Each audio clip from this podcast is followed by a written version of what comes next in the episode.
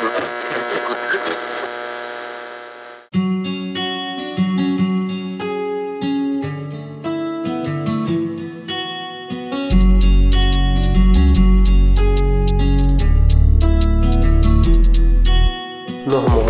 É um conjunto de normas, conceitos, valores, estereótipos, hábitos de pensar ou de agir, que são aprovados por consenso ou por maioria em uma determinada sociedade e que provocam sofrimento, doença e morte. Uma pessoa normótica é aquela que se adapta a um contexto e um sistema doente e age como a maioria. Não, não são palavras minhas. Pode colocar grandes aspas aí. Li isso num artigo intitulado Normose Acadêmica: Como superar a doença da normalidade na universidade.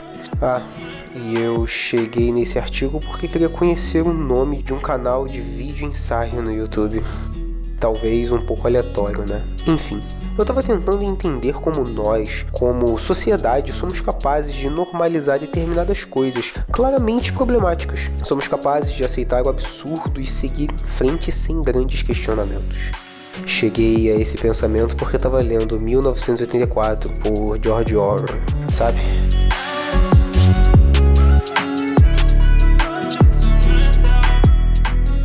Basicamente é sobre um cara que está vivendo normalmente naquela sociedade merda, autocrata e absurda. E ele finalmente se enxerga no absurdo. Ele percebe que todo mundo age como se nada daquilo fosse de fato absurdo. Todo mundo normalizou que a situação do país é uma bosta. As pessoas mal têm dinheiro para comprar um pijama por ano. Pensar, Pensar Ele não entende como as pessoas esquecem tão rapidamente dos acontecimentos, das crises, das pessoas mortas e tudo que o governo fez. Não existe esperança de melhoria. A gente convive com tanta merda e aceita tanta merda como se simplesmente não houvesse alternativas. Aceitamos as situações porque não conseguimos imaginar uma realidade diferente da nossa. Tanto faz, não tem jeito. Amanhã as coisas vão continuar do jeito que sempre foram. E esquecemos que nem sempre as coisas foram assim. E mesmo que fosse, não faz sentido aceitar a merda simplesmente porque ela esteve lá. Não adianta se preocupar com isso. Nada vai mudar. Como assim nada vai mudar? Tudo muda. A sociedade muda, as pessoas mudam, os conceitos mudam, você muda. Obviamente, estamos falando de contexto histórico. As coisas não mudam do dia para noite. Porém, com internet, mídias sociais, com o homem na lua ou qualquer merda desse tipo, a nossa capacidade de mudança atingiu outro patamar. Andamos com um computador nos nossos bolsos e há 50 anos atrás nem existia internet.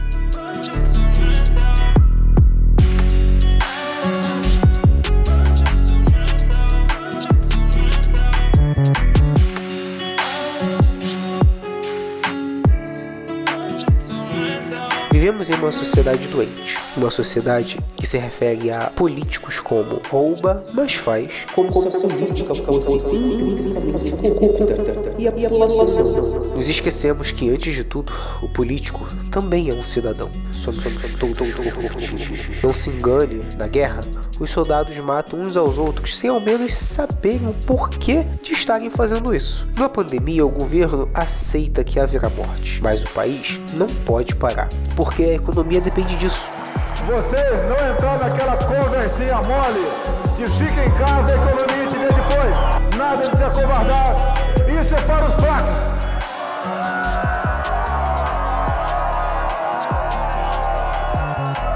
Então, vai lá trabalhar enquanto eu limpo minha bunda com o fruto do teu trabalho e reclamo da sua baixa produtividade. Está trabalhando pouco por que você não está vestindo a camisa? Não vejo seus olhos brilhando com o seu trabalho. Você sabe que eu posso te demitir e amanhã vão aparecer 15 pessoas na minha porta pedindo seu emprego, não sabe? Você não faz ideia da sorte que tem por ter um emprego e conseguir pagar pelo menos as suas contas. No ambiente acadêmico ou de negócios, empresas e afins prioriza-se a produção a todo custo. Não é sobre fazer o necessário, o essencial, o que faz sentido.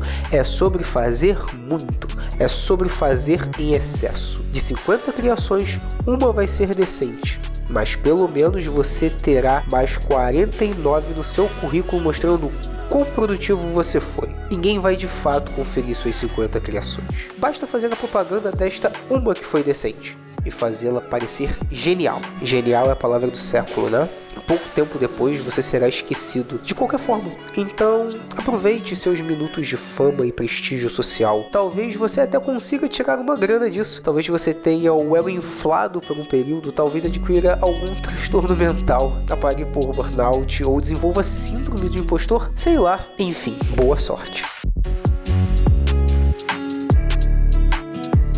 Saudade de quando os tempos eram mais simples e você só precisava se preocupar com qual desenho animado você assistiria no almoço, não é?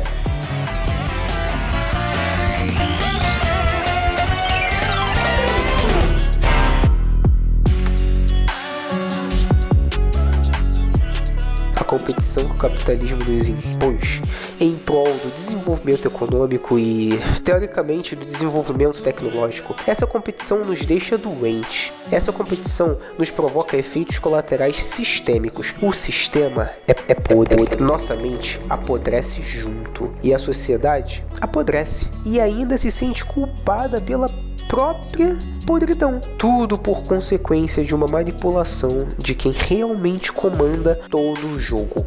Ou você joga o jogo ou vai parar na sarjeta. Enquanto essa linda sociedade normótica te julga como fracassado, enquanto ela mesma faz uso de entorpecentes que a permite seguir dia após dia convivendo com a vontade de explodir a cabeça do próximo chefe e explodir a própria logo em seguida. Talvez não haja de fato uma saída, uma alternativa viável, mas eu não quero viver dia após dia sufocado no meu próprio vômito de produção em larga escala.